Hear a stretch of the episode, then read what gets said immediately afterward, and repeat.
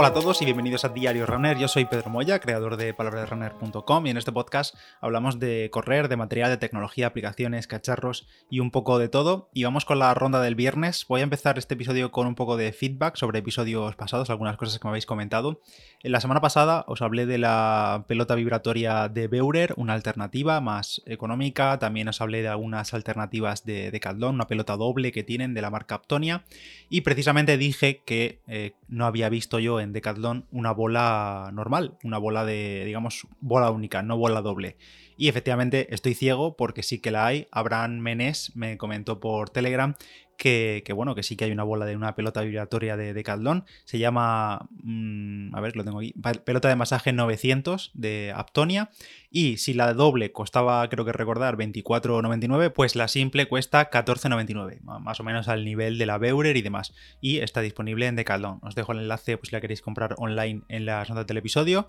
Y, y nada, pues una bola, esta sí, es verdad, sí que utiliza batería interna. Se carga por micro USB en lugar de tener pilas como la Beurer. Y se abre, se abre igual, se abre por el centro y demás. No la he probado, no os puedo decir qué tal está, pero vamos, mm, será literalmente una bola vibratoria y ya está, una bola de masaje con, con vibración sin más. Y respecto al episodio de principio de semana en el que os comenté un poco la estrategia nutricional que seguí en la tirada de 31 kilómetros del fin de semana pasado, os comenté que llevaba el chaleco eh, de Decathlon también, el Evadit de 5 litros y bueno, todo lo que llevaba cargado en él, de líquido, de sólido, de comida, de sales y demás, pues Esteban me dejó un comentario en Evox, que ya sabéis que Evox es la única plataforma de podcast que permite dejar comentarios en episodios individuales, así que si tenéis alguna duda o queréis dar algo de feedback siempre por ahí se agradece mucho, pues Esteban me dejó un comentario que me decía, en la subida al Veleta sobra hasta la gorra, no te recomiendo mochila, pues hay avituallamientos cada pocos kilómetros, saludos.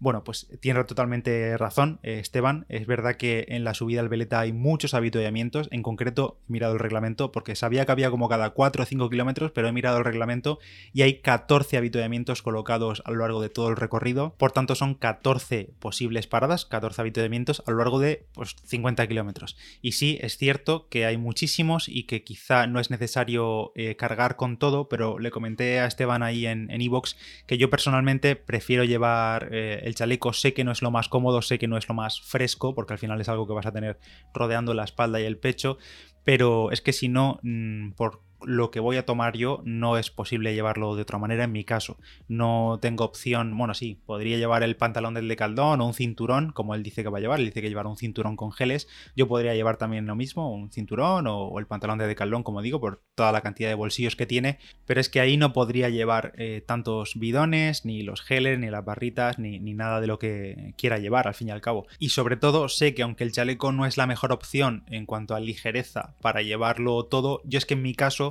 prefiero llevar eh, gran parte del, líquido, lo prefiero llevar encima. Sé que hay avituallamientos cada poco, creo que cada, pues eso, en el kilómetro 5, en el 10, en el 14, en el 18, en el 25, hay muchísimos avituallamientos pero eh, prefiero llevar algo de líquido encima y poder beber tranquilamente y sin esperar a llegar a un habituamiento porque sé que luego en los kilómetros finales 5 em, kilómetros de un habituamiento a otro, 4 o los que sean, eh, con tanto desnivel se pueden hacer muy largos y bueno, eso, prefiero simplemente llevar el líquido, es lo que he entrenado y, ya está, es, es, un poco mi decisión, no tiene por qué ser la correcta ni mucho menos, pero es lo que, lo haré yo. Además también viendo los habituamientos de la carrera, el primer habituamiento líquido y sólido, eh, sobre todo por la segunda parte, por el sólido, es en el kilómetro 22. Hasta el kilómetro 22 no hay ningún habituamiento sólido, todos los demás anteriores son líquidos, no sé qué habrá, supongo que habrá agua, no sé si habrá algún refresco, Coca-Cola y demás, pero todos los anteriores al kilómetro 22 son líquidos. Entonces, pues bueno, y el siguiente ya sólido es el kilómetro 33 casi.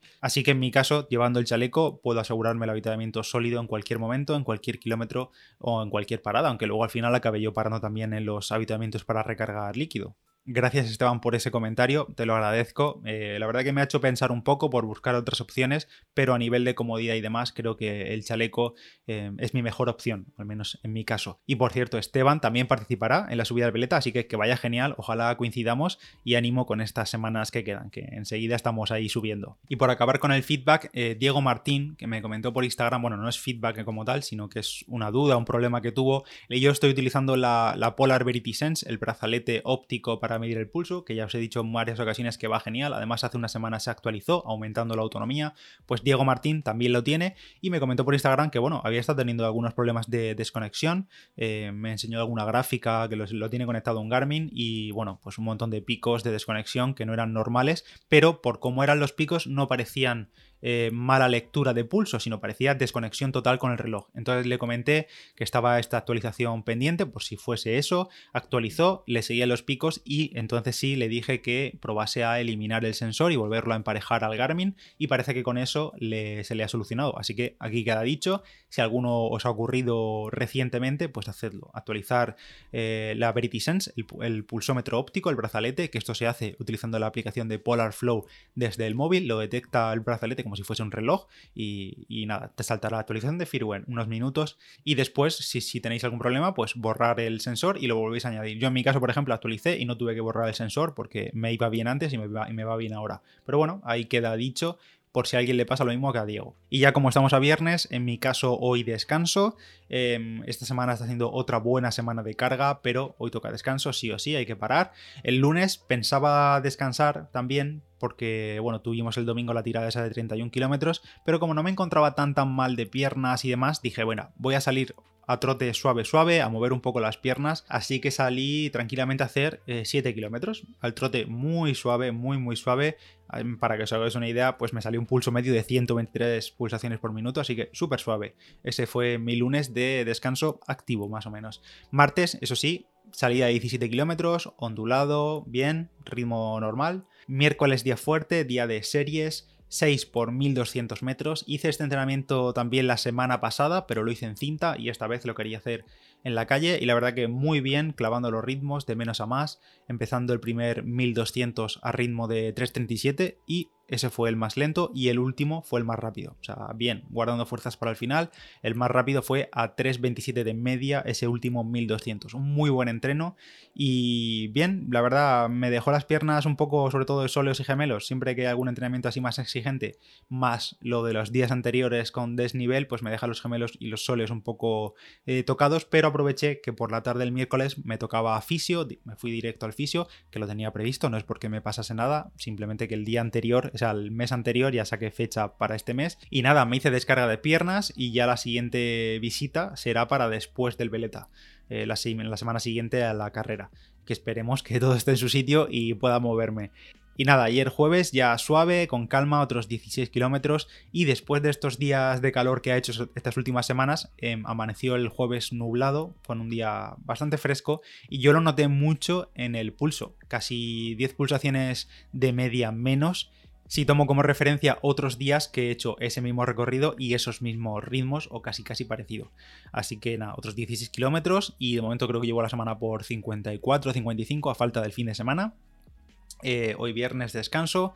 Y mañana y domingo me gustaría acumular kilómetros mm, para cerrar la semana con unos 90 y pico otra vez. Creo que será la semana pico y ya a falta de tres semanas empezaré a bajar poco a poco de cara a la carrera. Em, no sé si haré tirada larga mañana sábado y me la quito de en medio o mañana algo suave y el domingo una tirada un poco más larga. Ya os contaré la próxima semana. Y hasta aquí este diario runner. Gracias a todos por estar ahí. Espero que los entrenamientos de, verano con este calor estén yendo bien. Y si tenéis cualquier comentario, pues ya sabéis dónde encontrarme. Soy arroba palabra de runner en todas partes. Nos escuchamos la próxima semana y nada, buen fin de semana. Chao.